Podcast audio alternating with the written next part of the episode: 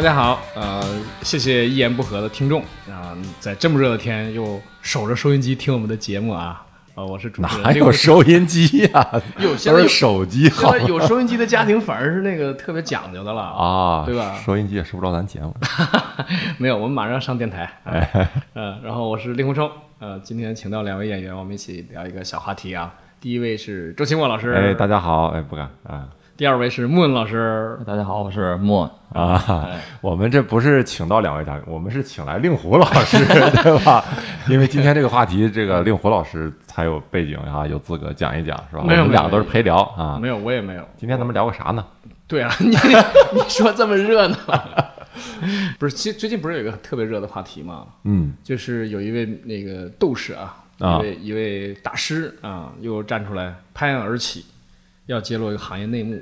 搅的这个娱乐圈真是这个水深火热的哈，现在对搅的啊。但是你没发现娱乐圈出奇的平静吗？啊，就是谁也不敢发声，谁也不敢接这话茬儿，咱这大师名是不能说是吗？不能。沉默羔羊，但是这个大师这个微博这两天我一看啊，啊，他只要每发一条，点赞都是三五十万，是吗？对，留言也是奔十万，啊，点赞是几十万。这个主要说关于什么影视行业什么阴阳合同这类的事儿，对啊，对，其实这位大师我们还是要提他的哎名字的，不提不行啊，喊出你的名字是吧？对，就是就是崔永元老师，哎。嗯，然后这个我先我先问问你们二位，就是当年那个电影《手机》，你看过吗？看过，我看我昨天晚上还特意重新看了一遍，就为这事儿，为这事儿啊，不是是为咱节目还是为为为节目嘛，为节目为这事儿啊我倒不是说再想看一眼崔永元老师，当然最近他的人身可能是受到一些威胁啊，但是对。啊，而且据说这个传媒大学还发个声明说我们很关注崔永元老师的这个人身健康问题，教授嘛，是吧？教授，他改成教授，你这是崔永元的角色是吧？教崔教授，崔教授。我，昨天还去去看了一下手机，然后就是说当年我吓我一跳，我以为你上传媒大学去看了。这个影射那个当里面当时那个呃手机那个电影里有一个节目叫《有一说一》，对里面的主持人叫严守一，对然后主要是这个手机这个电影里演这个严守一呢，婚外情小三儿是吧？对而且是三个女人，加上原配啊，加上后来的女朋友对吧？加上小三儿。我看了一下，为什么说影射崔永元呢？里面有些情节很细节很有意思，就是他首先他这个节目呢，在电影里设定就是一个大江南北都都知晓的一个谈话类节对目，对而且他的说话风格跟崔永元特别像，对就是那种冷冷的幽默、开玩笑啊。比如说有一期关于撒谎，然后这个底下观众就说呢。哎，我们这种小百姓啊，撒谎无所谓。您这种大人物撒谎，呃，骗人呐，可就影影响就大了。然后底下那个鬼鬼优这个扮演者就说，说是这个，您这意思是我跟你出门，我你能骗人，我不能骗人是吧？就你能骗我，我不能骗你。对，就这种风格特别像那个崔永元老师没错没错，对。那还有一个小细节就是说，他回到家以后跟他媳妇儿说，就是他出轨，就是心很虚嘛。嗯，他说啊，那个我这个今天有点忙，然后回到家以后就说，那个我先吃点药睡了。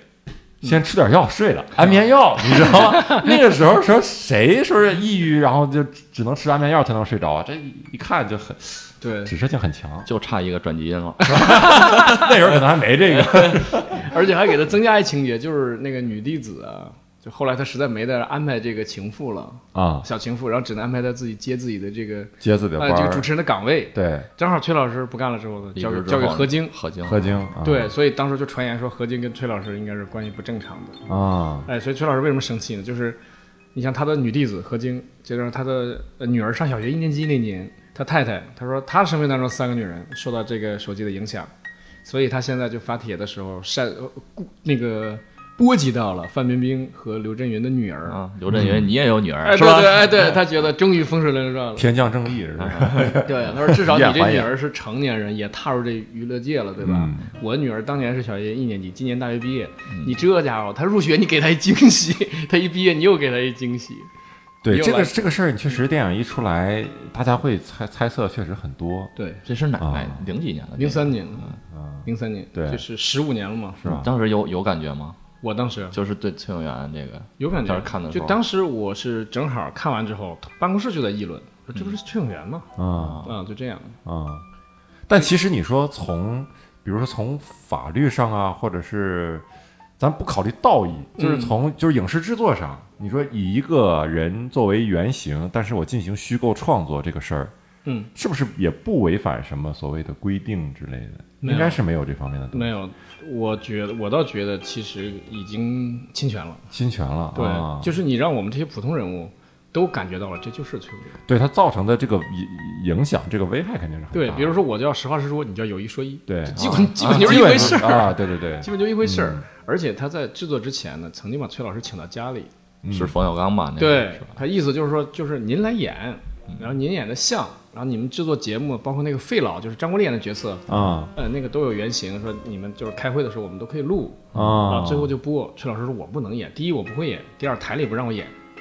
还不如演了，演了知道演了知道啥本子，他妈当时就他妈毁合同就不就告了，对吧？你还不如哎，对他一直到拍完了上映前七天看冯小刚说怎么样，冯小刚说你放心，给你个惊喜，surprise。你看吧，你看吧。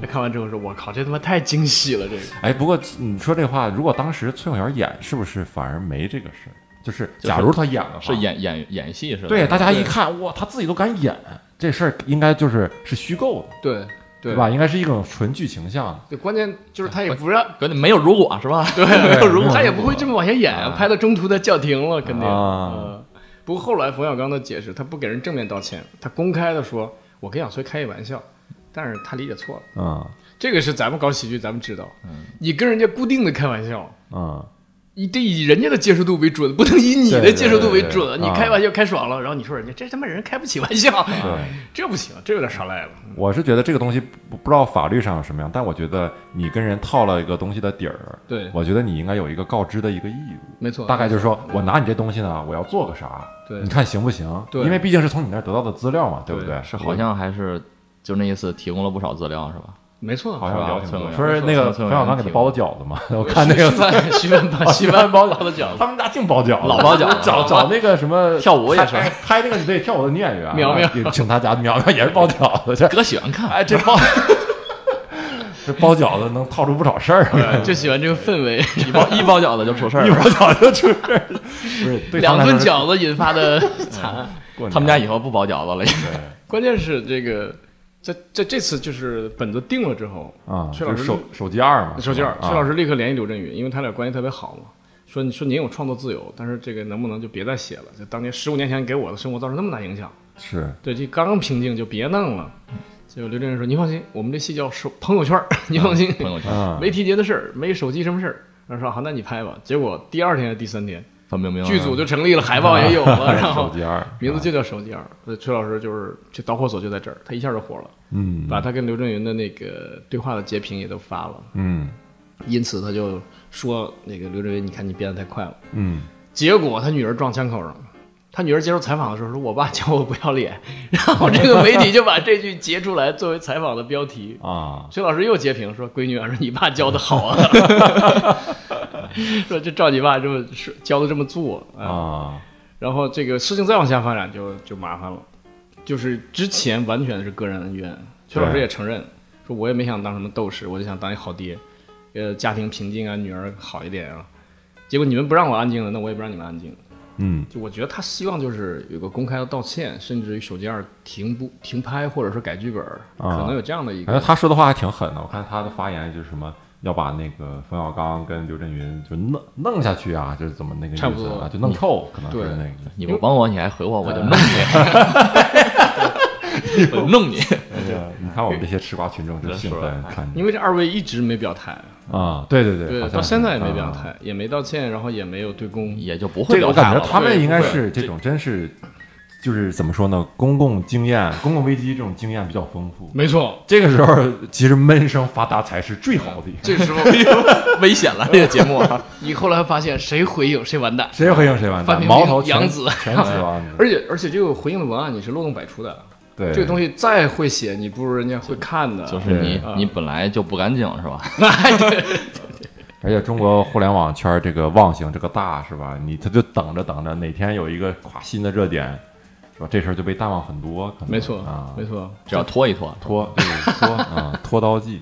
是的。但是你说现在，我想问问这个二位啊，你们觉得那个崔永元老师啊，呃，一直说他的目标就是这个刘震云跟那个冯小刚嘛。对，但是现在搞的就是范冰冰啊，包括传闻的杨紫啊夫妇，对不对？嗯这个合同，你说他这个是是真的是超出控制呢，还是说通过这个去，呃，给他那二位施压呀，还是怎么样，造成一些东西，造成一些影响，还是怎么着？我觉得应该算是超出预期，不是超出控制，超出预期，就是最早的预期就是个人恩怨，就是要个说法吧？啊对多多哎对对对以前的啊对，把给我道歉。嗯现在不是了，现在就是揭露一定的行业黑幕，嗯，所以揭露到谁，那那我跟你就没有什么道义上的这个这个这个负担了。啊啊、嗯我觉得应该是这样。所以最早就是说范冰冰合同那问题，也是因为范冰冰先发了一个说我演五月特别高兴，嗯。然后崔老师就先攻攻击他一把，嗯。攻击他一把，他很快就他的工作室就这个猪队友啊，嗯，回应是吧？对这个回应就就特别的烂。啊，对，第一你不该回应，第二呢你回应的漏洞百出，说啊崔老师那个那个把我们合同给泄露了，你 就是写那个国王是傻子，泄露国家机密是吧？对对对，特别类似，特别类啊似，就你给认了，你先把这事儿给认了。啊你认了你不是傻了没说，因为你合同不是跟崔永元签的，他对这合同没有保密义务。哦，你是谁跟谁签的，谁有保密义务。嗯然后你去找泄露那个人，你找不着是崔永元啊，嗯是这样的，所以他就 这个猪队友又助攻了一把。嗯后来据说范冰冰亲自给崔老师打电话，痛哭流涕，痛哭流涕？痛哭流涕向崔老师认错。啊他说我不知道，当时我小，我不知道手机一给你造成那么大影响。崔老师就不爱听了，说这你怎么能不知道呢？因为你自己演的嘛，而你再小，当年也是成年人了，也是一个演员了。但是崔老师还他其实人很善良，就是你只要说我错了就行了，就包括我觉得刘震云和冯小刚能打这个电话，这事儿也能过去。啊就他就不打，范冰冰打了，然后崔老师就说，第二天他就说，他公开的说，那我给范冰冰道个歉吧。哎，这一下媒体又抓住了，说 崔永元给范冰冰道歉，就是他把昨天晚上打电话那事儿他不说了。对对对，嗯，就俩人俩人互相道歉。是那四十多分钟的回应，回应了四十多。啊，就把网民真真的搞懵了，啊。就到底是谁的错？就是对。标题是崔永元给范冰冰道歉，然后范冰冰又给崔永元道歉，就是对。来回这个反着来。非，常有礼貌的，两人很有礼貌，俩人是吧？啊但是对，就是从揭发范冰冰的这个合同开始，然后崔老师就说他这合同多，他老说他这合同多一，抽屉是吧？哎，一抽屉，嗯这一抽屉又麻烦了，就媒体又盯上这一抽屉了。嗯他就是每天要接待十几波记者，就从他一爆出来他有合同，嗯这下就是好多人就开始问嘛，说这个合同不可能都是范冰冰一个人的，那还有谁的？他不说，他说一数，他说七点五亿啊，啊。我就夫妇嘛我就一直第二波挺挺挺纳闷儿，就是他之前就是比如针对这个刘震云跟那个冯小刚，他怎么能 弄出那么多别的合同来？就是哦，特感觉这个他也解释过，有一个很很很大的，之前有很多准备一样，是吧没有这个他也解释过，因为他做这个口述历史啊，啊他不光做采访，还做这个文物的收藏。啊比如说他要采访一个老电影艺术家的话呢，他的老照片和所有的信件、获奖证书啊什么的，基本都复制一份儿。啊都是复印件是吧？哎，对，复印件，但也有原件，就是老人就决定把这个原件捐给崔老师，也有，嗯，所以他有这个收藏的癖好。收藏收藏合同的别人合同，对，那属于就是收藏别人的黑历史，独一无二，对，独一无二。但是也不知道怎么，还这这个就是不知道怎么了，就是他把这相关的别人的尾巴影视的 啊合同，他汇集到一块儿，然后再加上这次他爆料之后，说我有合同，大量的合同源源不断的又往他那送，嗯好多人借着这风说我报了没人看，但不一定是真的假的，是吧？但是这个就靠崔老师去核实了，反正往他那集中啊，就是我报了没人看，啊我是有小人物，对。你有啊，有，你有快递到浙北大学去，啊，然后到崔老师，所以他现在就是他报出来他有合同之后，反而更多了，越来越多了。啊，嗯，估计现在这个真是人人自危，那些人，嗯，这个这种感觉是最可以敲诈勒索了，是吧？最可最可怕的，就 感觉。所以以前你看一有个什么新闻，明星之间的新闻，其他明星会立刻的呼应，啊，然后在微博上或者在网上会有一片的这种声音，他这次就没有。那可能只有雷佳音老师 坦坦荡荡，是吧？坦坦荡荡。但是呃，我我就那时候看了一个有一个人的一个评论，我觉得还挺有意思。他说这个就是崔永元找的这个机会特别特别好，嗯，就是这个事儿为什么能搅这么大，就是感觉是像因势利导一样，就包括大的政策环境下是说国家现在正在关于什么偷税漏税这块儿，好像对。正正在也是正在抓，是吧？有这个动向，这个意向。然后从民间看呢，是你看现在大家对于这个明星高天价片酬这个事儿，也是形成了一定的这种一直反应。对，呃有点民怨，大家觉得，哎，凭什么你拿那么多，是吧？从一二三四五六七那个开始念念数字了，对啊，就是包括这个演技啊，你跟你这个演技跟你这个薪酬不符啊，所以正正相反，对 演技跟薪酬正相反。对，所以不管是从大环境还是从这个民意上，大家都希望看到说演艺圈这么这个事儿被爆出来，对，所以就特别顺应民心。没错。然后再一个说他是这个呃，因为崔永元最擅长的什么，就是这种跟人答辩呐、对吧？哎哎哎，调调查呀什么的，对。吧？跟人他的口才啊，是吧？他是脱口秀鼻祖啊。所以说他这个事儿一搞，就是加上他自己的能力，还就在还有一个原因优势，还有一个原因就，出来。就是因为很多人在股市赔了钱，啊。然后呢，我们的股市又不特不是特别的景气，啊。但是你看很多这个影视公司经常套现，顺风顺水十亿、十亿、十亿的往外转钱，啊所以股民现在原来觉得没办法，现在也觉得，那你借机查一查嘛。所以几种几种原因绑在一块儿，说完这个消息后啊，那就个绿了是吧？全绿了，所有的股市全绿了，是吧？崔永元老师做访谈说：“这怎么都有事儿吗？都跟着绿是吧？”对，哎，那哎，那这个，看怎么说说我变成主持人了？主要是今天我我我懂得不多，所以只能多问问令狐老师哈。你看令狐老师他的职业身份是个律师，对啊，职业背景是个律师，所以所以股票所以，正好你 这个跟我们说说，不是那个律啊，这个所谓的什么阴阳合同啊，包括这个影视行业洗钱呐、嗯，是怎么个怎么个流程啊？怎么个怎么流程？毕竟你我没操作过，教学一下啊毕。竟你参与了很多是吧？首先声明，我没有参与过。对，能跟我们讲解讲解是怎么？阴阳合同首首先就是我们原来有一个词儿叫合理避税，就是啊比如说你你会得到一笔薪酬啊，对大家会跟你商量说，哎，怎么你你甚至会主动提出付钱方说，哎，怎么才能税少一点，对吧？嗯怎么处理？对，要不比如说一本书的书稿，咱们这本书写了有三万多的这个稿费，嗯要不写我跟我老婆我们两人合住，嗯对吧？嗯一人一万五，哎，对，说到这儿我插一嘴，就是我们这个编剧行业。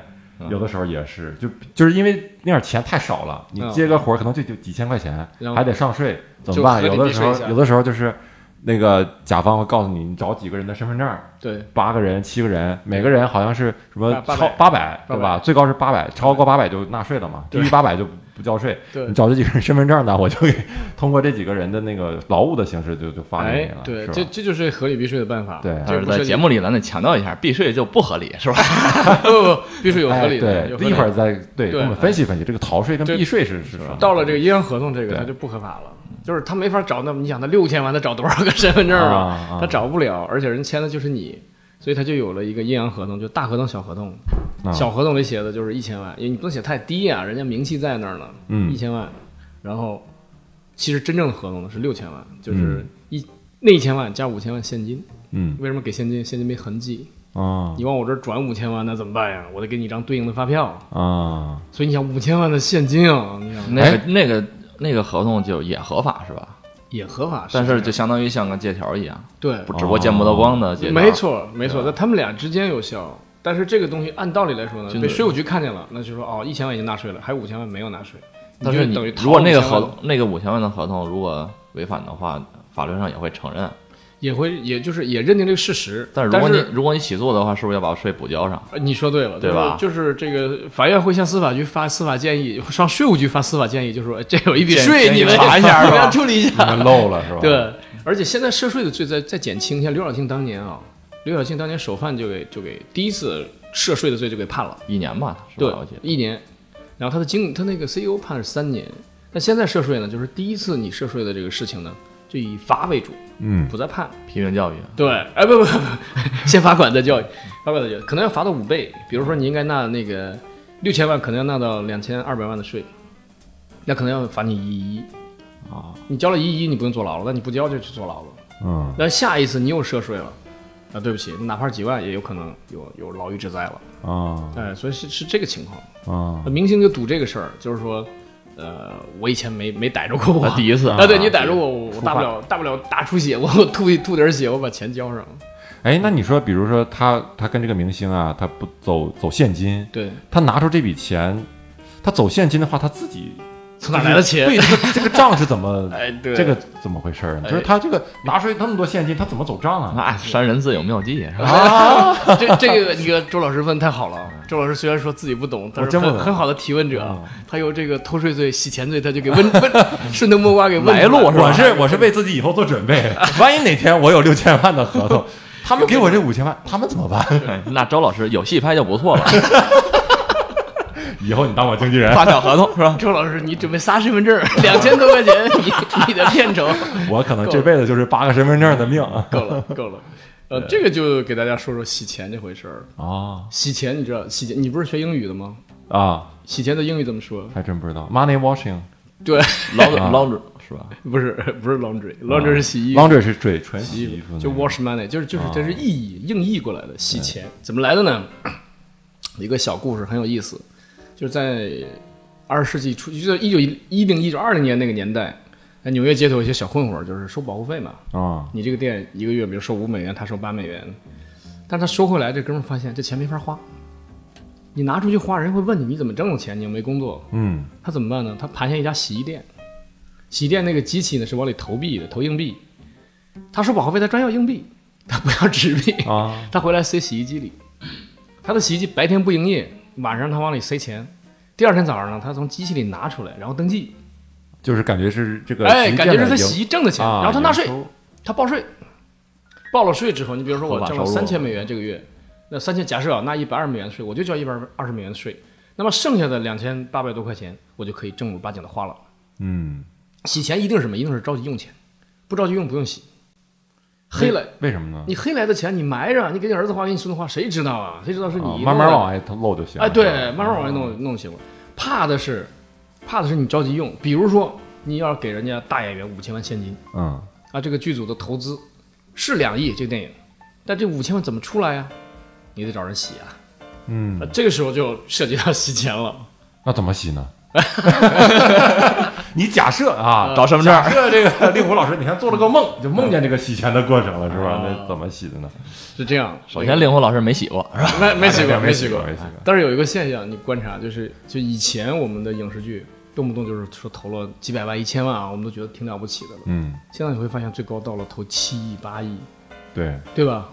你觉得很可怕，说什么电影会投那么多钱？为什么？就是这这个这个是世界惯例，各地的世界各国，包括我国香港、台湾地区，都是这个黑钱都是靠电影行业来洗，啊，因为电影短平快，六个月一部。对，而且香港确实电影说跟这个黑帮结合的还挺紧密而且投资还大，他就你要找这种项目不好找啊。对，就是黑帮为了洗钱，哦才才纷纷的成立电影催生出了这个电影的香港那个香港那个电影行业，而且电影行业的某一个老大，他本人就是十四 K 的老大，啊向先生，向啊哎，向某，向某，向某向某，就美国也一样，就是这个都一样，因为什么？因为这个行业太好利用了，洗钱成本还比较低吧？成本低，见效快，一年可以洗两大笔，比你盖个楼是吧？你真的去找料找人，对对，它特别快，而且呢，它是无形的。你比如说，你拍战争片，你说我先修一个炮楼，然后呢，鬼子在里边守着，最后我攻下来了，把这炮楼炸烂了，你非说这炮楼造价三千万，死无对证是吧？一个炸弹下去没了，三千万没了。哎，对，这三千万就出来了。实际上你拿几块砖头搭起来了，成本三百，啊，这谁去核查呀？核查的时候已经榨干净了，没办法，所以它就特别好用。这是其中一种炸楼洗钱是吧？炸楼洗钱，没有，它是也是这个呃，就是这这个整个这个链条上的一步吧。嗯嗯，它是这样，第一就是它会把账面做高，嗯。账面给做法。首先，他向你汇报的时候，电影还没没开拍，说哎，我们电影要投八亿，实际上只投两亿。他向谁汇报？向公众？向公众或者向或者向他的股民，上市公司会向股民汇报，啊。他，说我们会做会八亿投进去。投资投资，哎，啊。这样的话呢，只要是有这个大笔的资金往外走，到外面去洗，你知道吧？然后最后呢，他再报一个高的这个票房，十二亿，又有又有名儿，又又有面儿，又有里子，嗯，就是说，你看我这电影多棒，我十二亿的票房，这个在这个华语影史上都是排多少名多少名的，是不是？嗯实际上没那么多，实际上他可能亏了一亿多，他投两亿，收回收回一亿多才，他亏一亿多，但是无所谓，他洗出来，对对对对，他他洗出十二亿来。哦呃，而且这只是半年时间，六个月时间，把这事情全办完了。票房是没有没有办法查证的，其实对谁去买了电影票又不用拿身份证登记，对吧？都是而且电影而且他院说了算。会纳税啊，就我这些收入我都纳税啊，你查我的税还是可以的，嗯，但是我最后赚了，就是这个钱就变成很正当了，没错，这钱就是一部分成本嘛，这钱就可以转走了。有的时候上上市公司的口袋就进了某个某些幕后大佬的口袋，本来是应该是股民的钱，股民年底又等着分红呢，嗯没了。到年底你看上市公司没没什么利润，然后股民也没什么分红，嗯嗯，这不就是把股民的钱就是就是劫贫济富嘛，把这个小民的钱给本来他指望的年底分这几百几千都拿走了，就肥了一家。嗯所以这个事情肯定是要查的。我们大家知道说影视行业很容易被这些幕后分子利用来洗钱，所以就应该就是加紧就盯他嘛。嗯你要查也不是没有办法，我们有那么强大的有公检法机关，有税务机关，要查还是有办法的。嗯，嗯，可以事先介入嘛。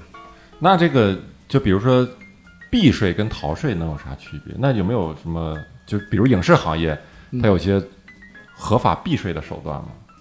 避税的手段是这样，我我咱们接触的都是个人所得税那点儿啊避税的那点儿简单的手段，他们也有，他们也有他们合理避税的手段。对我听说就是说那个阴阳合同嘛，就是有那个有也有什么知情人士往外报说阴阳合同这个都属于说现在小儿科对小儿小儿科了，小儿科说现在说艺人的公司啊，各种通过各种名目、各种手段在运作这个东西，是吧？比如说他的那个合理避税手段啊，比如说霍尔果斯税低，我就去霍尔果斯注册，嗯这很正常嘛，因为霍尔果斯给我免税百分之六十，那那等于我在北京上一百块钱税，在那儿上四十就够了，我不是省六十吗？嗯，公司注册在对公司注册在无锡和霍尔果斯的影视公司都是为了合理避税，嗯，这种就是合理合法呗。合理合法，对合理合法。但是你按道理来说，人家要的那个税额虽然低，你还得给人家呀，啊，你连那个税都没给人纳，那四十你都没给人纳，你不就还是偷税吗？啊，对吧？范冰冰的公司注册在无锡，二零一五年它的营业额是三千五百万，但纳税是零，嗯，这就有问题。对，这个东西明还不如面上能查到的东西，还不如一张都这么大的哦，就是公开信息啊，漏洞。这不用任何人举报，问题，不用任何人举报，就是相当于三千五百，我都能三千五百万都能找到各种名头。哎，花出去了，花出去了但是这而且花出去的时候没有缴纳这个税，对吧？对。就是缴花的时候是不用缴税的，怎么怎么样这种感觉？对对，到最后按道理来说，这公司你剩下的款项就是你就是盈利这个额度，你得上税啊，啊啊，他就做成没有盈利了。哦所以为什么明星纷纷成立工作室呢？他把很多人人员都吸纳在他工作室下面，给你开工资，这就比你找身份证好多了。要多少有多少。对啊，对他他工作室弄一百多人，对吧？你想一个月一人八千块钱的月薪，一个月就八十万就没了，就走掉了，哦，一年就一千万的人头费啊，哦，对吧？再发点奖金，是吧？发点奖金送点礼物啊，对啊，对。对啊，然后再出个差啊，啊，租一个写字楼啊，啊，你这一年五六千万，嗯，打不住了已经，嗯，所以这也是他必须的一个办法，就是利用工作室。但你要给他个人一下给五六千万还了得？你给到他工作室，他工作室给你一张这五千万的发票，嗯。他一年把这五千万花掉了，表面上没了。就工作室和公司还是区别很大的。对，工作室按说是无限责任的呀。你注册了之后，你要破产的话，你得你得还偿债啊。它好注册，但是也也不好不好收尾，就是就这意思。哦嗯，这是他必须的一个办法。还有的办法是什么呢？就是我找你要六千万吧，但我主主动提出只要一千万，另外五千万给我做到这个这个剧里作为我的股份。你不是投两亿吗？那相当于我投五千万，就是我占股百分之二十五。我要占股百分之，因为我拿钱给你，但他不拿钱，就是利用你给我的钱，嗯。我没要现，我现在没追着你要。可是这个剧要真火了的话，他就能分红。，哎，这个剧你你收十亿的话，我得分两点五亿，那那更厉害了。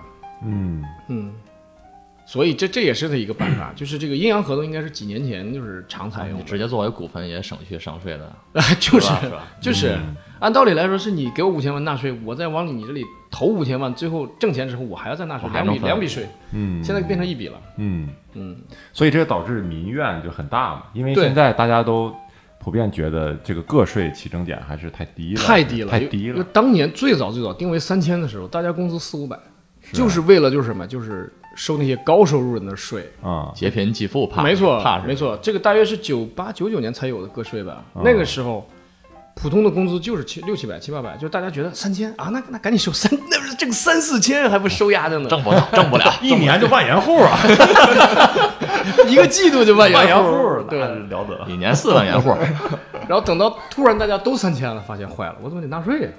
对，制度没有变。对，我记得我工作到第三千，就三千六的时候，我说，哎呦，坏了，有六百得纳税了，然后大家都呼吁涨，这上面中央体恤民情，你知道吧？一下涨了三千五，啊，嗨，给 现在令狐老师省了一百块钱。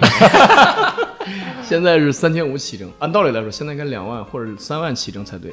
啊，这么高哎，按照当年那个比例，你想啊，当年哦七八百的时候你定三千，啊，对吧？现在呢，你大家比如说这统一挣到七八千，那你就应该定三万啊，按照你当年的那个标准。就是三万以下就不用交个人所得税了。我我觉得按道理，按照当年的立法精神，嗯应该是三万。对，你包括稿费也是啊，你稿费，你说工人挣四十五的时候，八百块钱纳税稿费，因为作家那时候那时候写一篇文章，有时候一篇文章就拿到一千啊，你不纳税行吗？现在啊还是八百就纳税，对对对，很多很多靠写文字的就不活了，所以今年可能有改今年的政策，就是我觉得这个事儿可能可能也会推动吧。我觉得。稿费咋的现在这莫老师被国家保卫局返聘了，啥家庭啊？有矿啊？咋的家里有矿？这都什么黑话？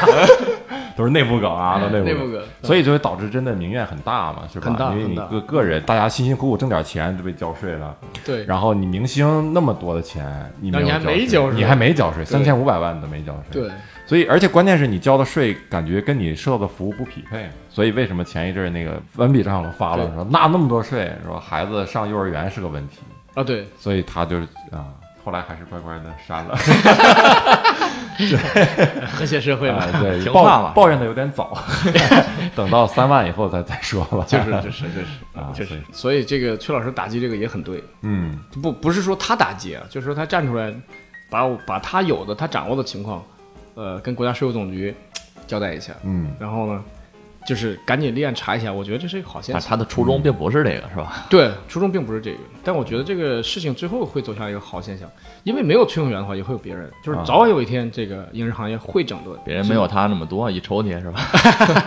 但其实他也不足以，就是说，就支撑整个国家调那个税务局的调查，一定是就以这个为起点。我觉得大家现在都在揣测这个抽屉有多大。要 是一小抽屉呢？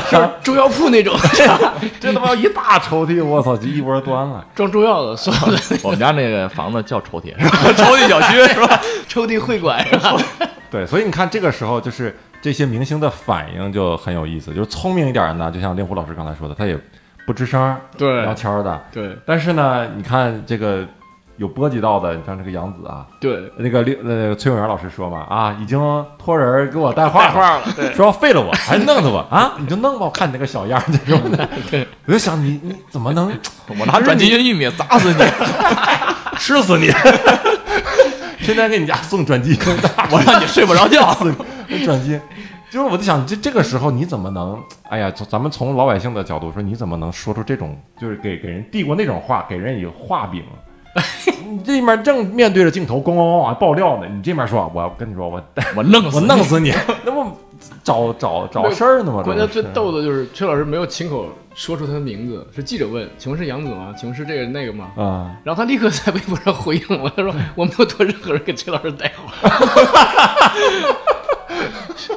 我说这时候谁都不要回应，谁都不要只要回应一定是漏洞百出。啊而他回应出一个重大的信息，就是那个他的那个上市公司，他披露那个上市公司是那个那个那个那个股东是一定要披露自己身份的，嗯包括配偶什么都得给人家那个上报，给那个国家 就是证券管理部门。嗯他上报的他老婆叫陶虹，就是那个原配嘛。对。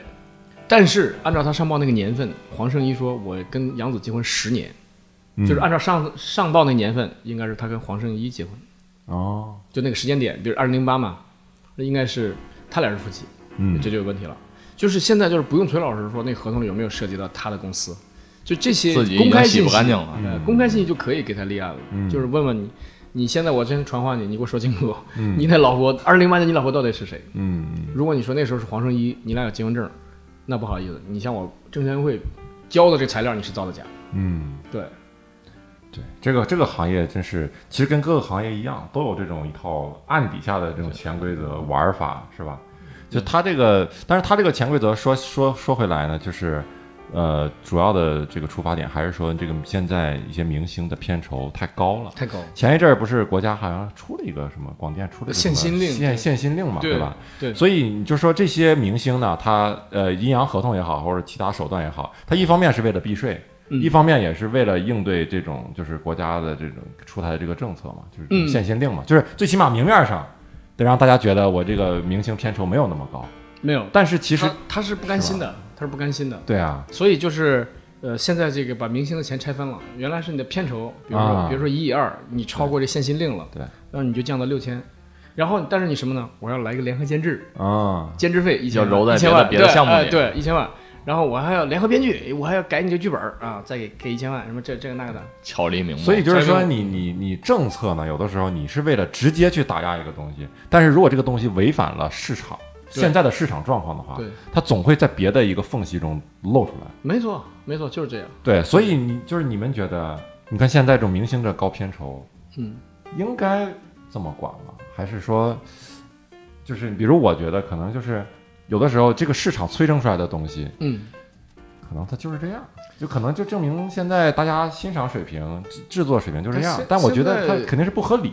对，但是我想，是不是随着时间，它能自己慢慢去去平复啊？你说这个很对，我也考虑过，就是说是不是是完全市场手段去操作？对因为现在日韩的那个影视剧的那个制制作标准是好于我们的，对对对，他们那个明星的片酬对他的明星很票是非很正常的那种哈。可跟我们比的太低了，啊，对，还没有我们十八线拿的多呢不。知道他们有没有这种 他们是这样，他们尽量的把人员的这个成本控制在二成到三成，我们现在已经到了七成八成，嗯，所以我们你看我们的特效都非常差，就是因为钱我们没花在这上面，我们花在这个人员上面了。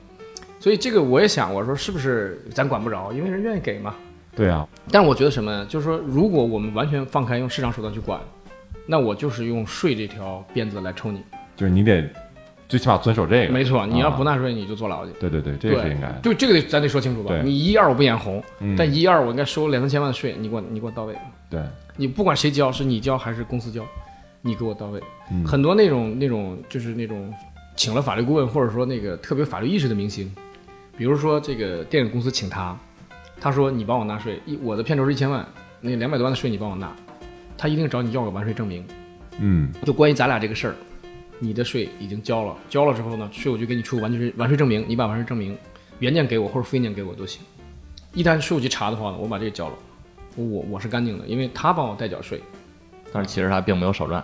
对对，所以就是说，范冰冰有人说啊，范冰冰签阴阳合同，你不是人，不是，有可能这个税这个税扣这个纳税义务人啊是制片公司，嗯因为纳税义务人是他俩二选一啊，原则上是范冰冰，但是如果按照合同约定是由这个制片方来代缴的话呢，那就是他是纳税义务人就是乐意交啊，对对，我乐意但但是你没交，就那就是你的问题。嗯嗯所以范冰冰，你要是不追着他要这个完税证明的话呢，有可能你就变成了同谋。嗯嗯，这是聪明的那个那个这个演艺人员啊，他就说你把完税证明给我，我这事儿你纳过税了。如果他有的话，也不会那样回应。我觉得对他也不用说你 泄多么的苍白。你你泄密了。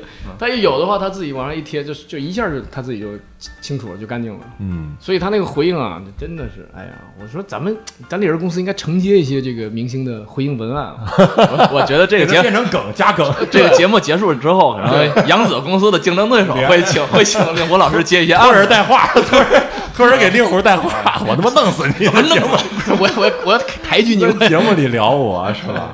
确实搞得吓。不是真的真的应该这个带回应文啊，咱真应该好好措辞。啊，咱们给他荒唐话，给他写成段子，大家一看一乐，完了就哎觉得我觉得雷佳音老师可能是吧，就是想通过段子缓解一些，哎没有人会追着再问这些事儿。哎，有可能，其实其实签了一亿的营 销合同娱乐圈、影视行业呀，包括这种，真的是我我个人仅有限的感觉，真的有些从业人员素质亟待提高啊，真的是有待 提提高。哎如果下一个崔老师爆出了雷佳音老师的阴阳合同，是 是不是极其打脸？雷佳音都傻了，一个合同六百，一个合同一千二，我操！还得找身份证是吧？我本来不用找身份证，你这一报，我操，还得需要一张身份证。证。行，那我们感觉这期节目聊的也差不多，是吧？我靠，这聊得太深刻了，太深刻了，大家啊听完了千万别往心里去啊！多听几遍，反复消化，托人带话，托人带话。非常感谢啊，感谢令狐老师邀请我和莫 两位陪聊。来陪聊，感谢二位让我说痛快。好，哎我们的工牌 是大家如果喜欢我们的节目啊，请关注我们单立人喜剧的微信公众号或者是微博号啊，名字就叫单立人喜剧，上面有我们每周的演出信息啊，基本上周六周五都会有商业演出，平时有免费的演出。好，这期一言不合就到此结束啊，我们下期再见。再见。I wanna shoot, baby. Shoot. Ooh. How you doing, baby? Shoot. No, not you. You. Shoot. The bow-legged one. yeah. What's your name?